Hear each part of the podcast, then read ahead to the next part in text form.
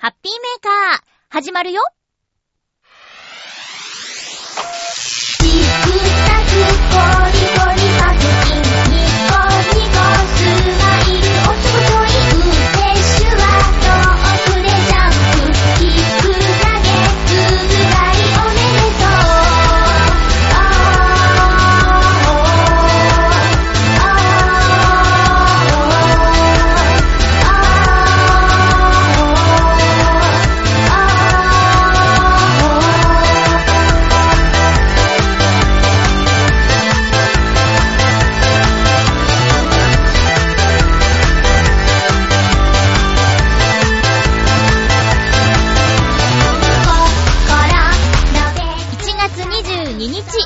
のハッピーメーカー。この番組は、ハッピーな時間を一緒に過ごしましょうというコンセプトのもと、ちょわへよ .com のサポートでお届けしております。週末は、ちょわへよ .com も関わるイベントのお手伝いに行ってきました。そのお話や、あとは新年会に行ってきたお話とかしたいと思います。最後まで1時間、よろしくお願いします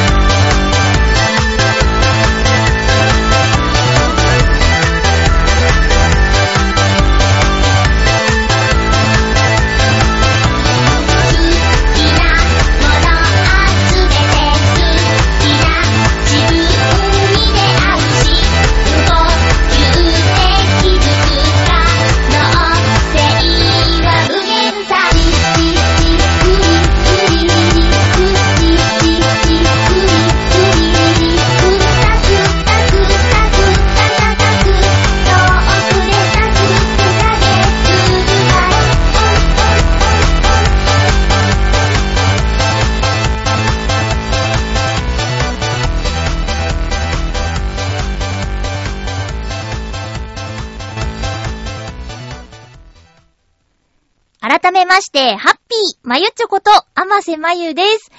元気ですか？皆さん、なんだかもう本当に体調崩してる人が周りに多くって。ねえ、その新年会のお話しますって言ったんですけど、メンバーの中で二人かな、インフルエンザ関連の理由で、えー来られなくなっちゃってっていうことでね、私の職場では全然流行ってないから、いまいち、こうピンと来てないんですけど、やっぱりそういうお友達とか SNS 上の知り合い、SNS 上のっていうか、あの、直接はどうこう聞いてないんだけど、えー、あ、なんかどうやらつぶやきによるとインフルエンザかかっちゃったとか言ってんなとか、そういう人はちょいちょい目にしますね。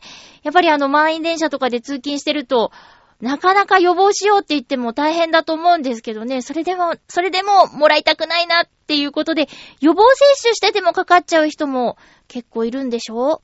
ねえ。いやいや、もう、もうほんとほんと、去年、久しぶりにインフルエンザってなっちゃったんですけど、私はあの熱があまり高く出ないタイプの B だったかな？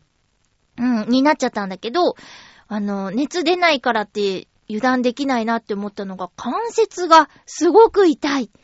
関節が痛いって熱が高くなるとそうなるってイメージだったんですけど、熱が上がらなくてもものすごく関節が痛いっていう症状があって、それが一番しんどかったかな。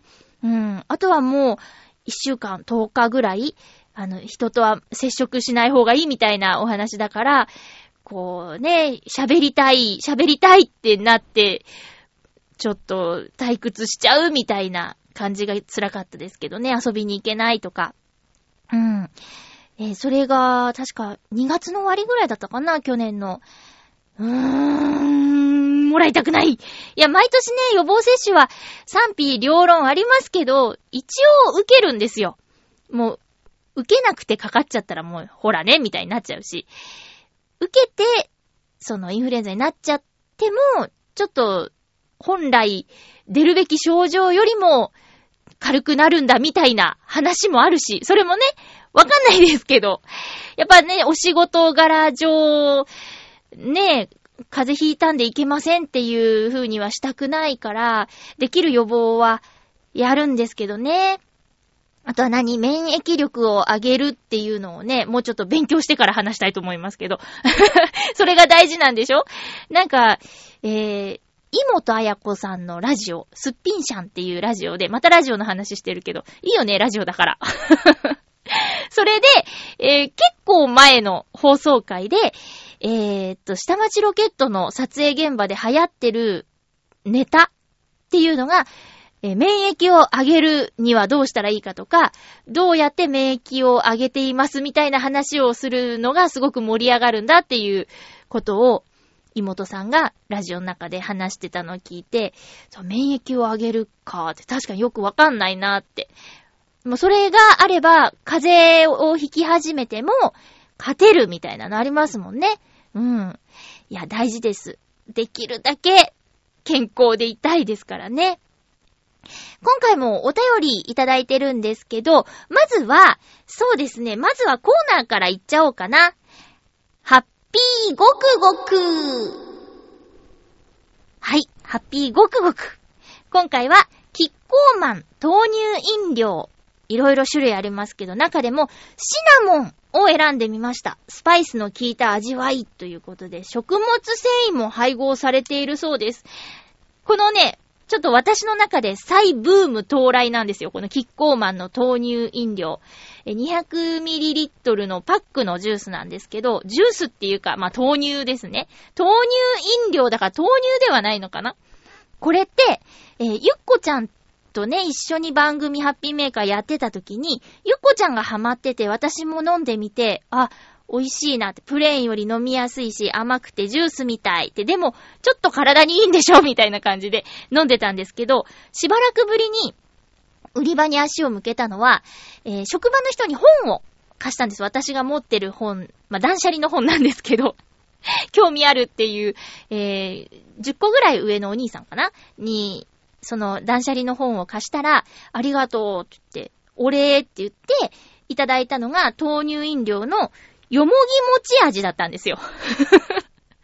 うわ相変わらず攻めてるなぁと思って、そういえば最近見てないけど、どんな商品があるんだろうって見に行ったのが、えー、今回のこの豆乳飲料シナモン味を選んだきっかけなんですけど。えー、っと、まあ、とにかく飲んでみましょうかね、まずはね。キッコーマンの豆乳飲料シナモン味。シナモンはね、好き嫌い分かれますけど、私は好きなんですよ。あの、ドーナツとかにね、シナモンの粉がいっぱいかかってるのとか、なんか、なんでしょう。あの、飴でシナモンっぽいのもある。日記飴みたいなのも好きだし、えー、カプチーノにね、こうかかってたりするしね。あまり例えが出てこなかったような気がする。もっといっぱいあるもんね。よいしょ。いただきます。うん。ちょっと、ストローだし香りはわかんないけど。うん。へへへ。ちょっと、思った以上にシナモン。すごいシナモン。うわぁ。うん。あ、これ、好きな人はいいけど、シナモン苦手な人は、ドヒャーってなるぐらいの強めのシナモンです。うん。ああ、私は好きですよ。うん。ちゃんとね、あの、こっそりシナモンじゃなくて、ドーンとシナモンですね。豆乳。うーん。これちょっとリピートするかも。美味しい。はあ、こんなにシナモンが強いとは思わなかった。いや、とてもいいですね。私、子供の頃喫茶店、まあ、めったに行かないですよね、家族で喫茶店って。まあ、行って、そこで、何飲んだん？え、カプチーノかな？シナモンスティックがスプーン代わりだったんです。で、すごいいい匂いするって言って、多分小学生とかだよ。いい匂いするって言って、これ持って帰りたいって言って、お母さんやめなさいって言ったんだけど、こっそり紙ナプキンにくるんで持って帰って、家でもクンクンしてたことあるの思い出しちゃった。なんかパッケージに、その時持って帰ったシナモンスティックのイラストが書いてあるんですよ。懐かしいな。だいぶ長持ちしたよ。うん。ずーっとクンクンクンクンしてた。だから子供の頃からシナモンの味大丈夫だったんですね、私。えー、ちなみに、今、あのー、サイト見てみたんですキッコーマンの豆乳飲料のページ。うん。そしたら、よもぎ餅味は新商品だったみたい。ニューって書いてある。えー、有田みかん、桜、マロン、焼き芋、おしるこっていうね、そのあたりがまあ珍しいかな。あとは、まあよく見かけるかな。うん。あ、白桃とか飲んだことないな。甘酒はちょっと勇気出ないな。あれ？シナモン乗ってないよ？シナモンは公式ページに載ってないな。なんで？え、なんで？新、新中の新なのかな？ニュー、ニュー中のニューなのかな？え、なんでだろう？え、載ってない載ってない。キッコーマンの商品紹介のところ。謎 声優浦安店で買ったんですけどね。え、なんでだ？ちょっと。あ、これは面白いですよ。公式ホームページ行ったら商品ごとのページがあって、あのー、解説が載ってたり、あと、原材料とか、その、なんでですかね。賞味期限とか、なんかいろいろ情報が書いてあります。のところにシナモンが載ってないちょっとみんな、私だけ見えないの。載ってるじゃん、まゆっちょみたいな。ある？え、探せない。ほう。ねえ、アーモンドとかもあるんですね。うん。ってことで、多分、ジュース飲むよりも体にちょっといいと思う豆乳飲料シナモン、キッコーマンから出てますよ。えー、ごくごくしました。以上、ハッピーごくごくのコーナーでした。それでは週末に参加してきたイベントのお話ししちゃおうかな。もしかしたら、この、イベントに参加してた方で、ハッピーメーカー聞いてくれる人いるかもしれないからね。ちなみに、リスナーさんには会えなかったな、残念。結構ね、あのー、ちょっとお手伝いで呼ばれてますみたいな感じで告知してたんですけど、がっつり喋ってましたからね。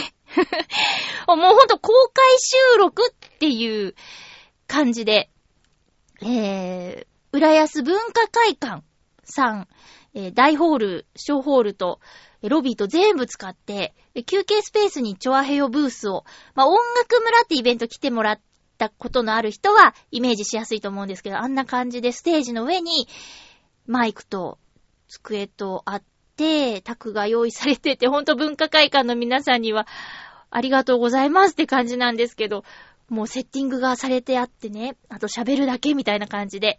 で、えっと、この文化会館で行われる大ホールと小ホールで何時から何が始まりますみたいな案内をするっていうお仕事と、あと、館内の、えー、飲食スペースのご案内とか、あとは体験もできるイベントだったので、そのあたりのご紹介っていうのをしつつ、あとはもうずっと喋ってて、みたいな 感じで、局長がね、えー、音響のところにずっとついててくれたんで、サポートしてもらいつつ、やれたんでね、安心感もあったんですけど、えー、その参加したイベントは、第6回、浦安文化市場というイベントです。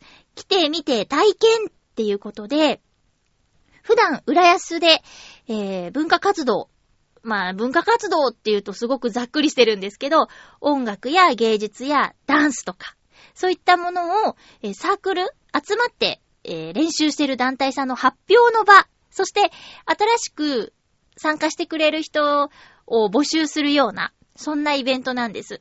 だから舞台で発表した後、ロビーの方で体験もできるっっていうのがこのイベントの魅力なんですよ。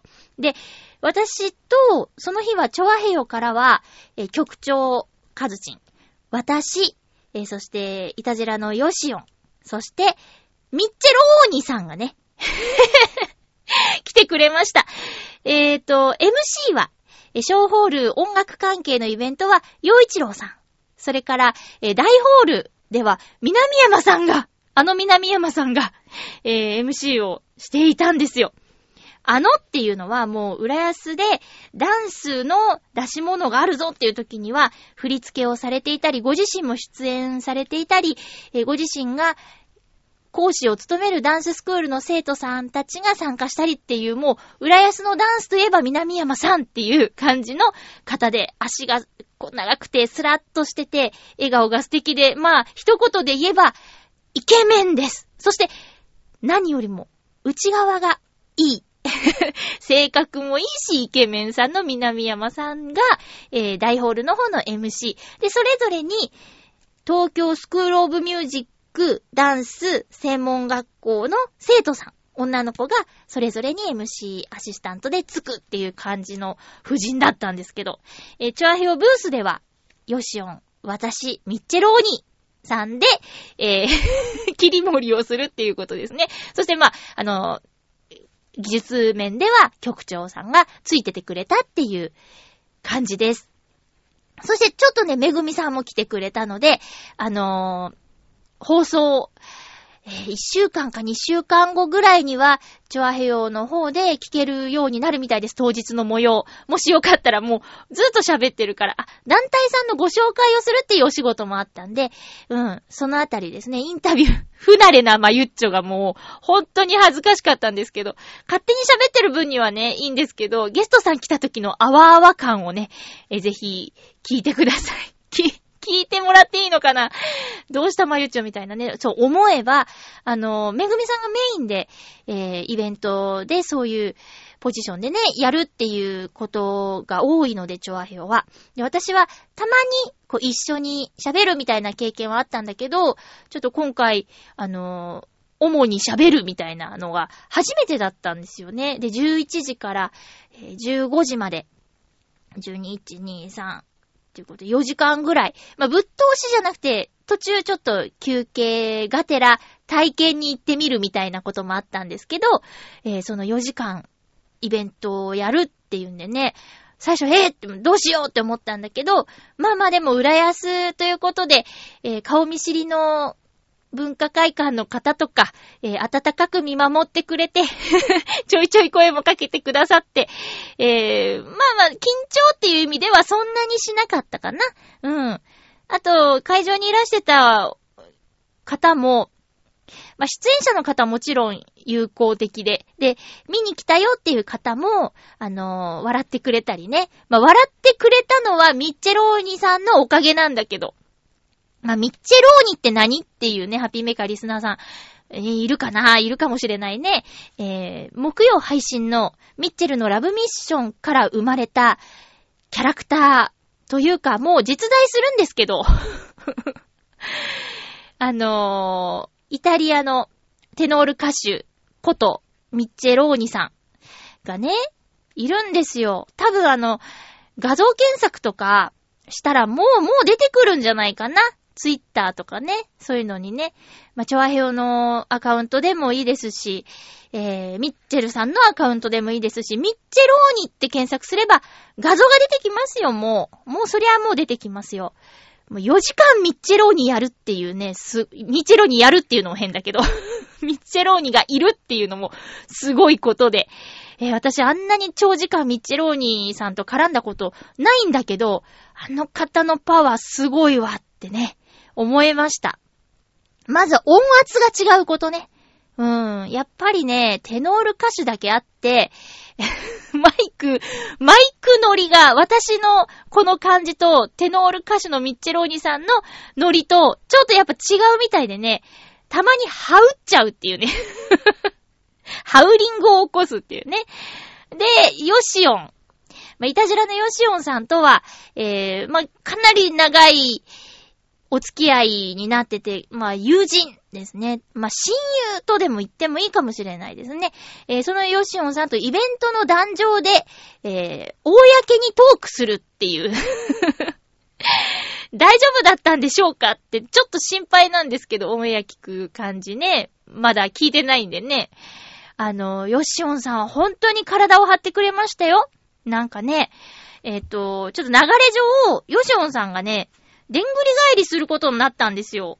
何の流れだって感じなんですけど、あのー、出演者さんの中で、エアロビクス、マット運動をやっている、あ、ヒップホップ、エアロビクス、マット運動をやっている、エンジェルスカイさんっていうグループさんがね、出演してたの。で、あのー、パンフレットは今回すごくしっかりした豪華なもので、活動内容と連絡先と書いてあるような、あの、何枚もページがあるような、10ページ、11、12ページぐらいの冊子がね、パンフレットとして配られたんですけど、その中に、その、エンジェルスカイさんの紹介文をね、読んでる中で、あの、マット運動ってなって、マット運動なんてもうずっとしてないよねっていう話を、ミッチェローニさんとヨシオンさんと私でしてたんですよ。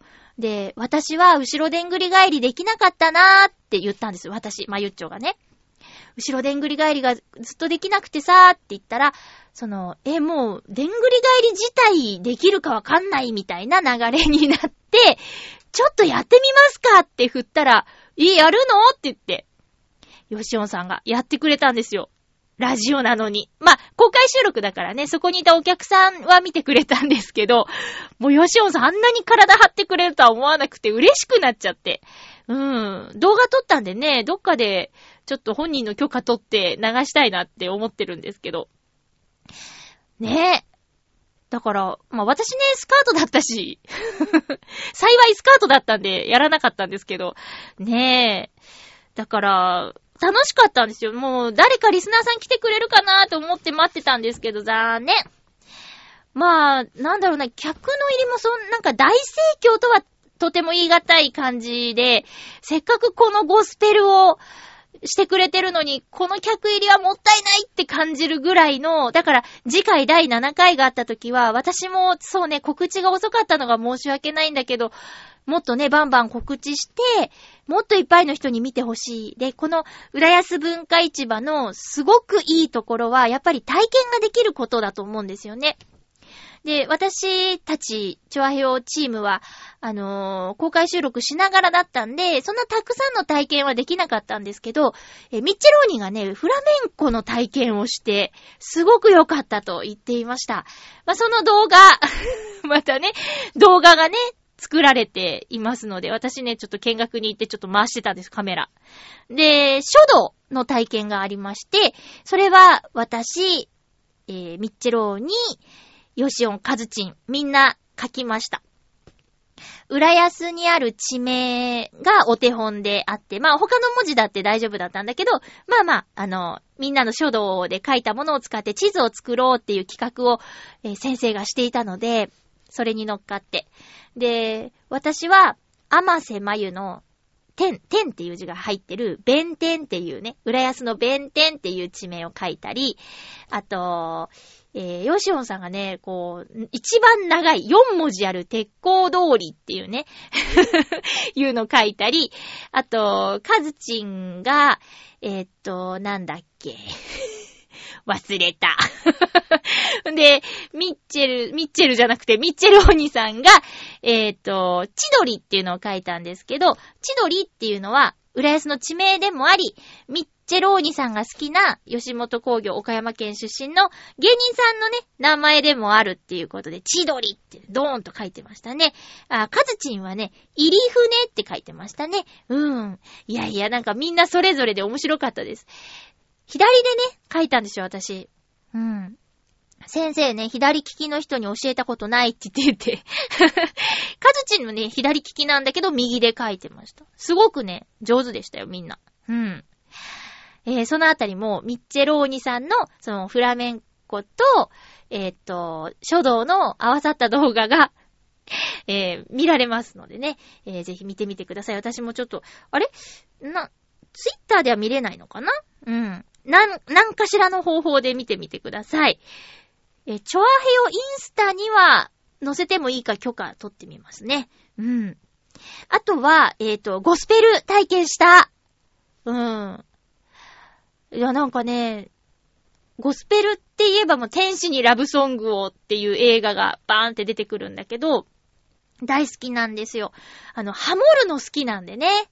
うん。で、楽譜読めなくても、先生が歌って耳で覚える。耳で覚えて体に入れていくみたいなスタイルらしくって、これはね、ちょっともう参加したいなレベルで好きなサークルさんだったんですけど、まあまあ毎週集まってる時間と曜日が都合がつきそうになくて、ちょっともうお客さんとして楽しむしかないなって感じなんですけど、それは残念だったね。もう体験できたからこそ、うわーやっぱ気持ちいいやーって、うん、思ったんです。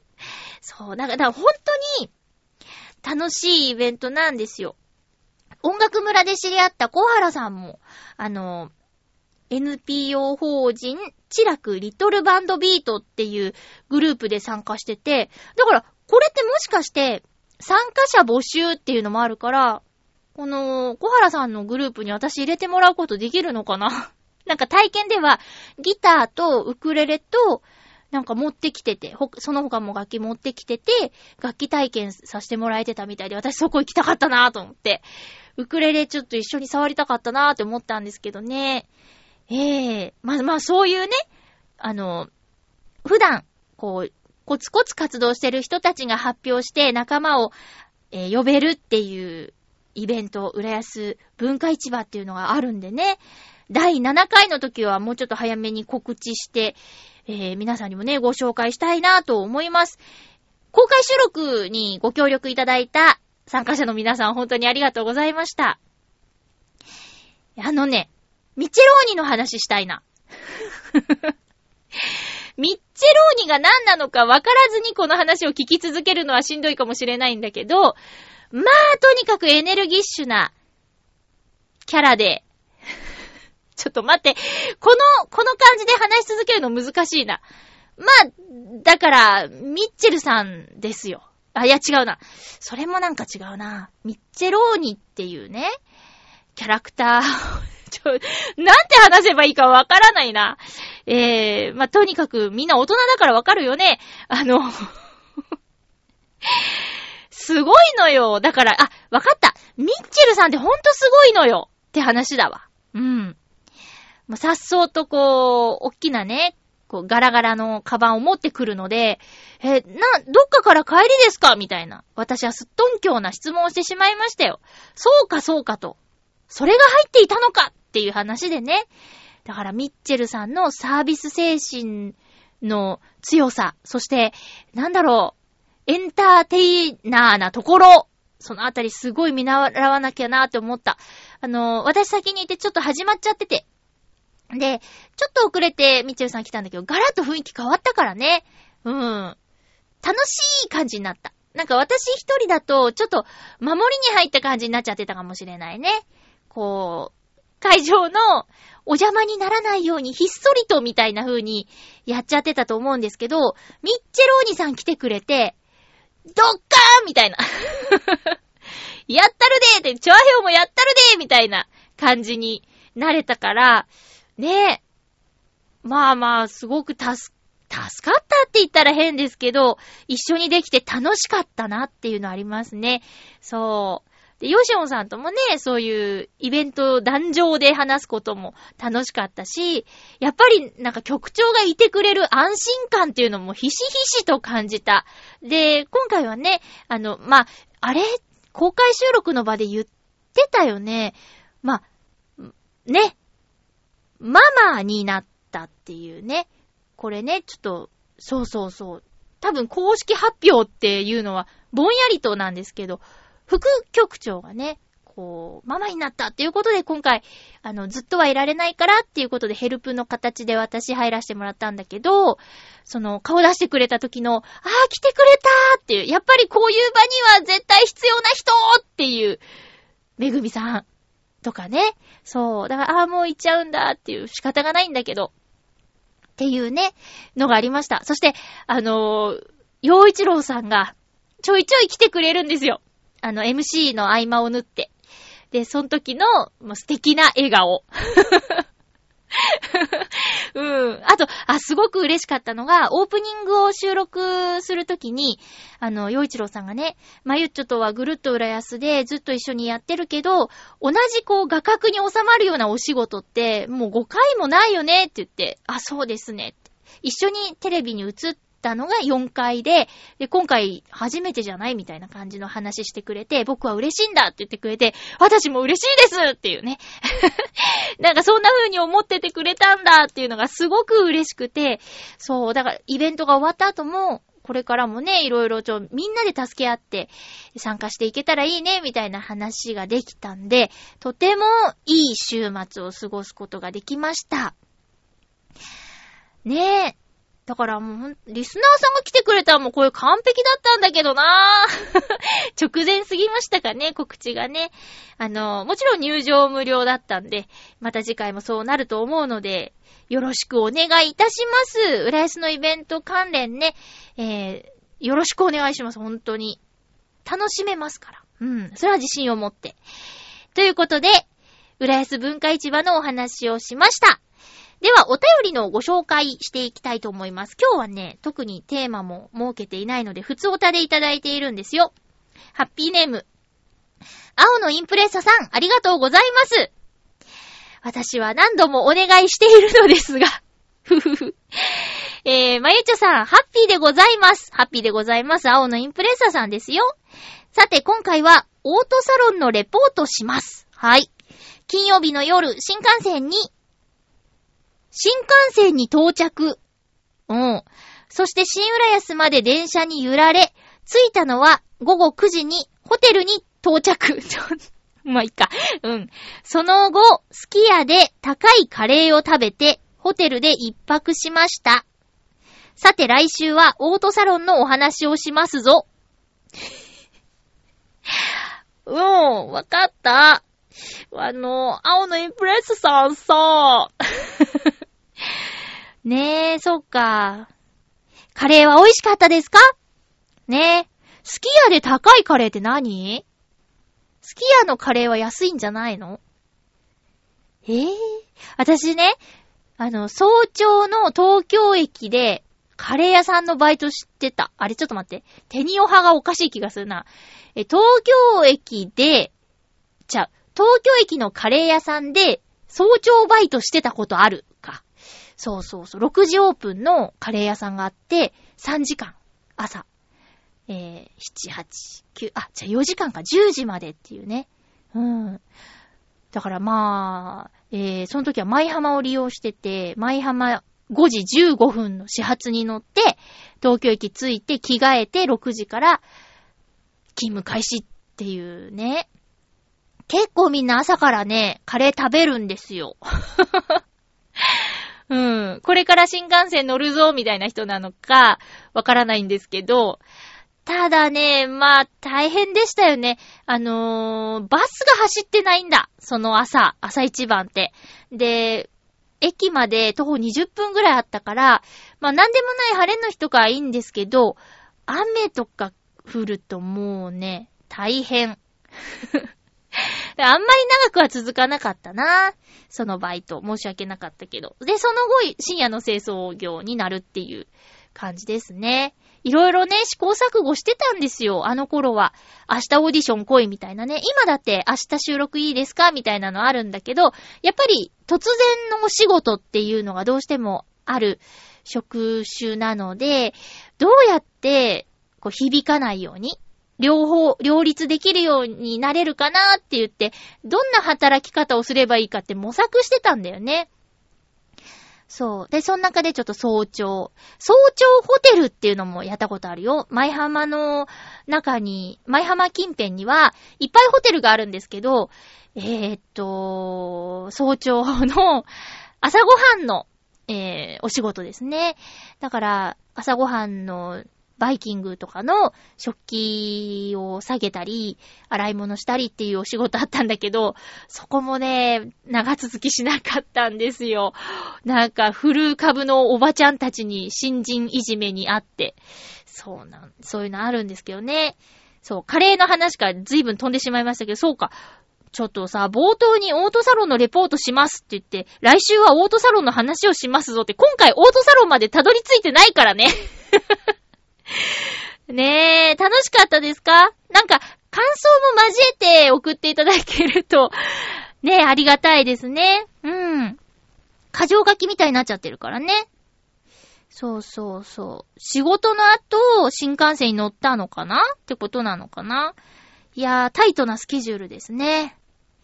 青のインプレッサさんにとっては大好きなイベント、このためにもう日々頑張って、ここにドーンってね、楽しみをぶつけるみたいなのがあると思うから、ねえ、これからちょっと、来週も感想いただけるのかな？楽しみにしてますね。えー、続きましては、ハッピーネーム七星さん。大丈夫かな？七星さん。まゆっちょ、ハッピー、ハッピー？熱は下がりました。うーん、よかった。しかし、肝脂肪高いのが判明。うん。炭酸飲料禁止ね、と笑顔で先生に言われた七星です。しばらくは美味しいお茶を探すことにします。あ、え？ー肝脂肪って何？肝脂肪？皮下脂肪とか内臓脂肪とか聞くけど、肝脂肪ってなんだ？ま、内臓脂肪の一種なのかな炭酸飲むの良くないんの？へえ。じゃあ豆乳飲む？豆乳シナモン味。すごいシナモンだよ。へえ。美味しいお茶？あー、美味しいお茶って言ったらやっぱりルイボスティーとかですかね。うん。ルイボスティーいいんじゃないですかね。あと中国茶も結構美味しいよね。えー、さて、先週ラジオの話をされていましたが、確かに深夜ラジオは下ネタが多いですね。そうでしょ？昔ですが、山寺孝一さんがパーソナリティをされていたラジオが下ネタが多く、笑いながら聞いていた覚えがあります。ネタも濃いものだったので、穏やかな時代だったのかなと思います。あ、緩やかなか、ごめんなさい。緩やかな時代だったのかなと思います。あ今それ言ったらアウトぐらいなことを言っていたの？私、今のでなんでアウトじゃないんだろうって思ってるから、それよりすごいのか。えー、私が今聞いているアニメのラジオですが、パーソナリティはオタク芸人の人たちが多く、下ネタはそんなにないのですが、新作アニメの感想から始まり、キャラクターの描き方や表情、声優の演技も含め、このキャラがどう好きだとか、監督、脚本の演出の何が好きなのか、果ては、服や携帯電話の小道具についてテーマを設け、アニメの歴史を語るなど、自分の好きなものを熱く語るラジオを聞いています。おーこれ面白そう私も聞きたいな。偶然なのかもしれませんが、まゆっちょのラジオを含め、テンションは普通でも熱く語るラジオが多いのかなと思っています。先週の初めのこともありましたが、まゆっちょもお体にはお気をつけくださいませ。それでは、ということでありがとうございます。え？ハピメって熱いの？熱く語ってる？熱く語ってる時もあるのかな？うーん、なんかちょっと嬉しい。うーんとうーんと、テンションはそうでもない。テンションは普通。テンションね。テンション普通か。ぐわーっと上がることもあるけどね。まああんまりキャンキャンしないようにはしたいかな。ねえ。そうさ、あの、公開収録の時も、ちょっと、あの、ご年配の方が、えー休憩スペースにいらっしゃって、で、休憩スペースのベンチが、チョアヘオブースの方を向いているような、客席みたいな形にセッティングしていただいてたんですよ。うん。だから、あ、今あんまりギャーギャー言うタイミングじゃないね、なんて言って、私たち午後の FM みたいなおしゃれな喋りできるよね、なんて言って、やってみたけど長持ちしないっていうね。ちょっと囁いて終わりみたいなことになっちゃったけどね。えー、七星さんありがとうございます。熱く語るラジオならチョアヘヨにも、それこそミッチェルさんの番組は、熱く語ってますよ、ミッチェルさんが。うん。まあ、言ったら、そうですね、チョアヘヨで熱く語る枠っていうのはハッピーメーカーとラブミッションじゃないかな。あと、熱く語る、あ、フーダニット通信の座長は熱く語ってるかもしれないね。うん。あとはどっちかというと、肩肘張らない系かな。たまに馬王デモカーが、あの、熱く語るモードになることだってありますけどね。いや、ほんと、大塚さんよかったね。今週、久しぶりに3人揃っての放送ですけど、いや、馬王さんも一人でね、よく頑張って番組繋いだなって思いますよ。うーん。なんかね、盲腸盲腸の手術をしたとかで、大塚さんが。で、えっと、今週、最新で、やっと3人揃ったっていうね。いやいや、大変だね。ほんと、私もですけどね、体気をつけて。で、七星さんは、熱下がってよかったね。肝脂肪をね、高いのが低くなるといいね。低すぎもダメなのかな？わからず言ってごめんなさい。えー、ブルーニさんです。ありがとうございます。まゆっちょ、ハッピー、ハッピー？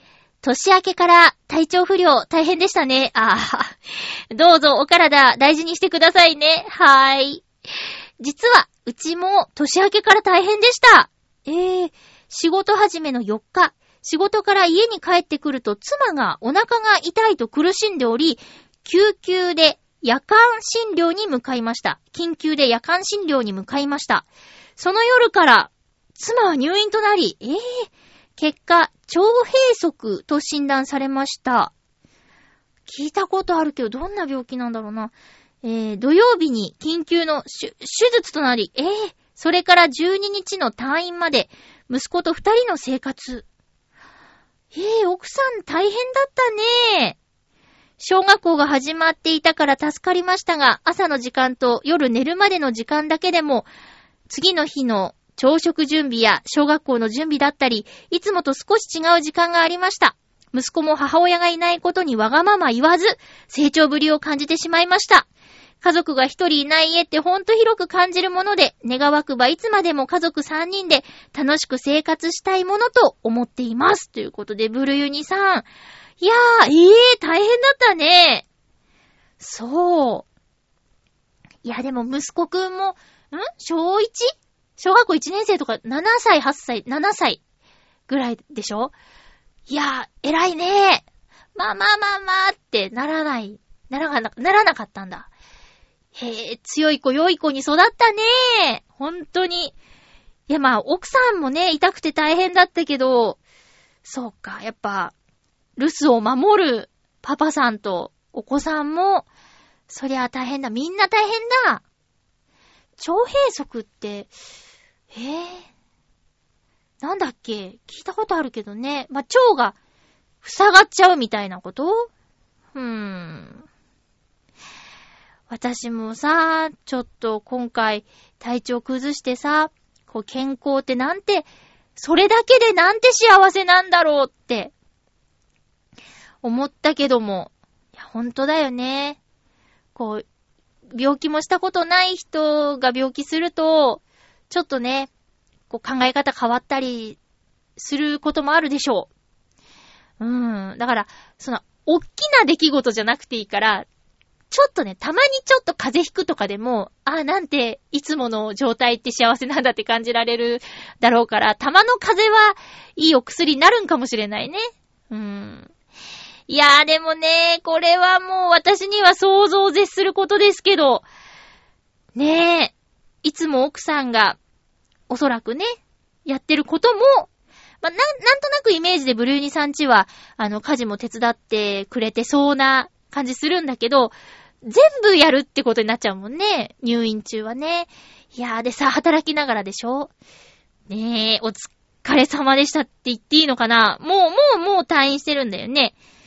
いやいやいや、ちょっとご自愛くださいと奥様にお伝えください。そしてね、ちょっと、ブルーニさんもね、こう、気をつけて。なんかさっきちょっと見たけど、ツイッター。いやいや、ねえ、え、ってことは奥さん、さらにまた大変じゃないっていうことですね。うーん。あのー、いいことと悪いこと、同じだけあるって広瀬香美さんも歌ってますからね。えー年の初めにそういうことがあったら、もうもう後半は楽しいことしかないでしょうっていう感じでちょっと気持ち切り替えて、前向きに行こう。今はね、とてもしんどい時で、ブルーニさんほんともらわないように気をつけてね。インフルエンザの話ですけどね。うん。お便りありがとうございました。いやー、そうか。大変だなだ、そう、冒頭でも言ったんですけど、あの、新年会っていうのをね、土曜日に行ってきたんですよ。で、メンバーは、同じ生年月日の皆さん。あの、 mixi っていうね、今はあまり使ってる人、あまりいないかな。mixi のコミュで知り合ったメンバーなんですけど、もうもう、今だからその、メンバーの皆さんももう mixi 使ってなくて LINE グループで、みたいな感じになってるんですけどね。えーと、新年会しましょうってことで、最初6人参加予定だったんですけど、2人インフルエンザになっちゃったとか、お子さんがインフルエンザになっちゃったとかで来れなくて、4 人でね、集まったんですよ。うん。で、私としては、まあまあ、4人で、あの、じっくり話せたっていうのは、それもありだったんだけど、まあ、やっぱでも、そうだな、こう、会えないメンバーがいて、残念な気持ちもあったんですよね。うん。でね、今回はね、あのー、2019年、まあ、同じ日に全員40歳になるということで まあ、あの、新年会や忘年会やお誕生日会っていうのはマストでやってるんですけど、えっと、それ以外は、あの、仕事帰りにちょいちょいあったりしてる人もいるみたいで、うん、私なかなか夜勤だから参加できないんだけど、そうやってね、結構こう、仲が深まっているようで、で、みんなで40歳は盛大にお祝いしたいねっていう話がメインだったんですけど、うん。あのね、実現したら私、一つ夢が叶うっていうのが旅行先の候補に挙げてもらえて、うん、どこがいいかなって言ってる話の時に、私が、あの、提案した場所があるんですけど、ちょっと遠いな、みたいなことにもなったんですけど、ちょ、まあまあ候補に入りました。うん、ちょっとその話また5月かな？できたらね、いいなと思ってるんですけどね。そこでね、こうメンバーの、まあコミュ立ち上げてくれた人が、あの、この間ラジオで言ってたよね、みたいなことさらっと言うんですよ。で、え？って聞いてるの？って言ったら、聞いてるよって言ってくれて。30分になんでしちゃったの？みたいなこととか、うん。で、カクカクしかじか事情を話したら、ああ、そうなんだ、つって、そっか、それでか、みたいな。あの、1時間がちょうどいいんだよね、みたいな。通勤とかのね、えー、道中に聞くのにちょうどいいんだ、みたいなこと話してくれて、すごく嬉しくて、よくメールくださる方のことも特徴を覚えてて、その話したりとかしてました。うん。いやいや、なんかね、嬉しい。嬉しいし、ちょっと恥ずかしいのもあるんだけど、あのー、ま、サイレントで聞いてくれてる人、サイレントリスナーさんっていうのは、まあ、お便りは送んないけど聞いてはいるよっていう方が、あ、いてくれるんだっていうね。やっぱね、お便りが届くと実感としてあるんだけど、なかなかその再生回数まで聞いてないからわかんないんだけど、あ、もしかしたらお便り送らないけど聞いてる方の存在あるんだ、ある、あるんだな、いてくれるんだなっていう。結構いてくれるのかなみたいなのをちょっと感じられたお話もできてよかった。変なこと言ってなかったかなって不安にもなるんですけどね。私どちらかというとあの、大勢いると聞き役というか、別にその、まあ、4人ぐらいだったらぐいっと話すんですけど、これ6人とかなると、ちょっとあんまり喋んないんですよ。飲み会とかで。うん。で、聞いて、はははって言って、振られて答えるみたいな感じになるんですけど、それが人数増えれば増えるほど、その、聞いてるみたいな感じ。うん。で、聞いた話ここでするみたいなね、ことあるんですけどね。それが全然ストレスじゃなくて、少人数なら喋るし、大人数なら黙ってるっていうのがあるから、今回はね、少人数4人。まあ私の中でマックスかな？おしゃべり、私がするマックス、うーん、のが、人数が4人なんだけど、まあ、ちょうどよかったかなって。まあね、でもその中の一人が、まあ、ほんと大変だなって。まあ、これくらいの年齢になると、会社勤めしてると、そういう立場なのかなとも思ったんだけど、こう飲み会の最中に、その部下からの相談の電話がずっと鳴りやまない。もう鳴りやまないってまさにそのことだなって思うようなぐらいに、一回席を立って、まあ、結構長い間戻ってこないんですよ。10分、15分ぐらいして戻ってきて、大丈夫最初電話してるなんて思ってなくて、具合悪くなっちゃったのかなって、お酒あんま強くない子だから、大丈夫って言ったら、あ、ちょっと仕事の電話で、って言って、ごめん、なんて言って、言うてたらまたブーブーってなって、出て行っちゃって、ええー、なんてもう、最終的には、かける方もかける方だなとか言って そんなもう席ついて座ったか座らないかぐらいでなった時に思わず他の3人がそう思ってしまったよね。うん。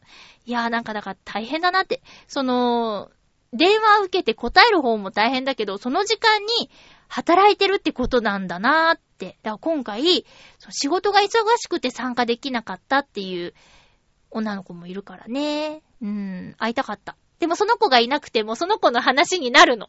そのことを本人に伝えたい。LINE しようと思います。いやーねー、なんかね、すごいのよ。みんな、そこに集まる同じ誕生日のみんなって、アグレッシブでね、特にね、お出かけが好きというか、なんかいろんな場所に行ってたり、一人はその日の飲み会の昼頃、沖縄から帰ってきたって言うんです。でね、へえ、何泊ぐらいって言ったら、金曜日の夜出て、土曜の昼帰ってきたって言うから、はぁつって、そんなんもったいないっていう話をしたんですよ。したら、あの、友達に会いに行ってきたっていうことで、えー、仕事終わりで行って、朝4時まで飲んで、ちょっと寝て飛行機乗って帰ってきたって言って、疲れたっていうか、でしょうねって言って。そうでしょうねって。いや、でも元気だなって思ってね。で、その子は年末年始は、え、スペインだっけ？うん、なんか旅行行ってて、トラブルとかにもあった話を、えー、面白おかしくしてくれたんだけど、なんかすごいなって。で、その、沖縄の、く、航空代？飛行機代？みたいな話も教えてくれたんだけど、思ったより高くないんだなっていう情報をもらったりとかして、なんかそんなハードル高くないのかなって。いや、沖縄、い、良かったからさ、2月に行ったんですよ。何年か前の2月に。で、その時は、18度とか20度ぐらい。昼間はそれくらいで、シャツ1枚でも OK みたいな気候だったんですよね。まだこの関東はマイナスになっちゃうような日々の中。で、まんまとこっち帰ってきて風邪をひくっていう、もう恥ずかしいことになっちゃったんだけど、また沖縄行ってみたいなって思いました。海に入りたいわけじゃないから、この季節でいいんですよ、全然。うん。ねえ、桜の色が濃いんだってこととかね。こっちはなんか、どっちかというと白っぽかったり、薄ピンクだったりするんだけど、沖縄の桜ってとってもピンクなんだよね。とかね、そういうの見に行きたいなって。でね、もう一人がね、あのースキーが、うん、スキーとかスノーボードとかをよくするらしくって。で、割とこう、なんていうかな、毎週のように行ってるっぽいんです。で、私やったことないんだって言ったら、じゃ一緒に行くみたいな話で、割とこう、じゃあ来週みたいなことで詰めてたんだけど、ちょっと後で考えたらその日ダメだったっていうね、もうほんと盛り下がるような感じになっちゃったんだけど、ほんと申し訳ないなと思って。うん。いやでも私ね、多分行ったら骨折するような気がすんだよね。イメージ。うん、なんとなく怖いんだよな。そう。で、もう一人はね、なんかね、ご家族が、えー、4人家族かな？うん。えー、男の子の子供2人の4人家族で、お家探しをしてるみたいな話してた。マンション買おうかなーとか、戸建てにしようかなーっていう話で、えー賃貸で良くない？みたいなこととか、こういろいろね、こう意見を聞きながら。で、うちはすごく古いマンションを買ってねって言ったら、配管系大丈夫って言われて、わあ、すごいって、最初からそんなこと気にしてるなんてすごいねって、私そこまで考えてなかったから、去年ちょっとガス管が壊れかけてるって言われたよって言ったら、やっぱりみたいな。だからね、それぞれにみんな話したいことがあって、ネタがあるから、これがね、こう、もっと大人数だったら、それぞれがもっともっと増えるわけですよ。で、それを聞くの楽しいんだけど。で、4人で、えー、1軒目終わって、ちょ、2軒目行くか、みたいな。スタートがね、5時だったんですよ。うん、5時だったから、全然1軒目終わって、8時か。だからもう1軒行こうかってなって。ちょっと良さげなワインバーに行ったんだけど、私ワイン飲めなくて。なんかボトルを1本頼んで、みんなグラス3個。で、私は、えーと、なんだっけ、黒糖アンズ酒っていうのを飲んで、ワインのお店なのに、本当に申し訳ないんだけど、そう、そ、そんな感じ。だからね、私本当ね、あのメンバーの中にいて、お酒もっと飲めたらなーって。いや、みんな、みんな多分気使わずそれぞれにお酒楽しんでると思うんだけど、私がなんとなくこう、羨ましくなっちゃって。みんなでボトルのワイン飲みたいじゃん、同じもの。でも飲んだら迷惑かけちゃうから、飲まないんだけど、でもやっぱり、飲めたらいいなって。最近ワインがうまいんだみたいな話してて、いいなーって。ワインの美味しさ知らねえやーと思ってさ。そんなこんなで、えー新年会行ってきました。えー、で、そうですね。あ、私、今週から夜勤をね、結構長期にお休み取れてて、本気の断捨離をするっていうのをね、目標掲げて頑張りたいと思いますので。えー、その合間合間にちょいちょい、なんていうの？パーリー。約束したりして。職場の女の子を3人でね、朝パンケーキ行く約束とかしちゃったよ。結構長い付き合いで、えー、っと、あ、でも一人は半年ぐらいかな。で、もう一人は、えー、2年ぐらい一緒に働いてて、全然一緒にご飯とかほとんど行ったことなくて。で、2週間ぐらい休みなんだよって言って、その中の一人に、あともう半月後だ会うのって言ったら、寂しいですって言ってくれたから、本当かって言って。本当に寂しいと思ってるって言ったら、え、寂しいですよって、アマシさんに会えないの寂しいですよって言ったら、ご飯、じゃあご飯行くって言ったら、え、行きたいですって言ってくれて、ほん、本当にって言って、え、じゃあ行くって言って、朝から空いてるパンケーキのお店行こっかって言って、それでね、行くことになったんですけどね。ちょっと楽しみですよ。いつも職場でしか会わないから。で、職場でも帰り道とか、結構食べ物の話とかしてね、盛り上がるメンバーなんでね。うん。えー、その子が31か。うん。で、私と、えー、8個ぐらい違うよね。ひゃー。まあでも30超えたらみんな一緒ですって。